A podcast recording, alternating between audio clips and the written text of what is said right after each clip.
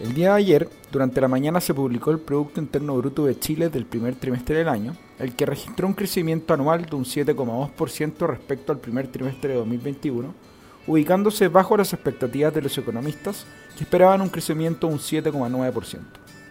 Por otro lado, el crecimiento trimestral registró una contracción de un menos 0,8%, ubicándose bajo las expectativas del mercado que, si bien estimaban ya una contracción, se esperaba que fuera de un menos 0,4%.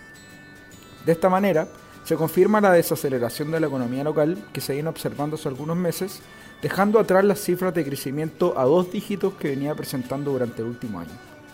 En el detalle, uno de los principales impulsores de este crecimiento fue la demanda que mostró un crecimiento de un 13%.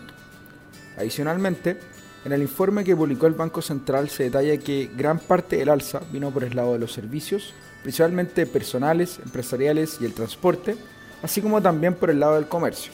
mientras que los sectores que más se contrajeron fueron la actividad minera, la agropecuaria y silvícola y la pesca.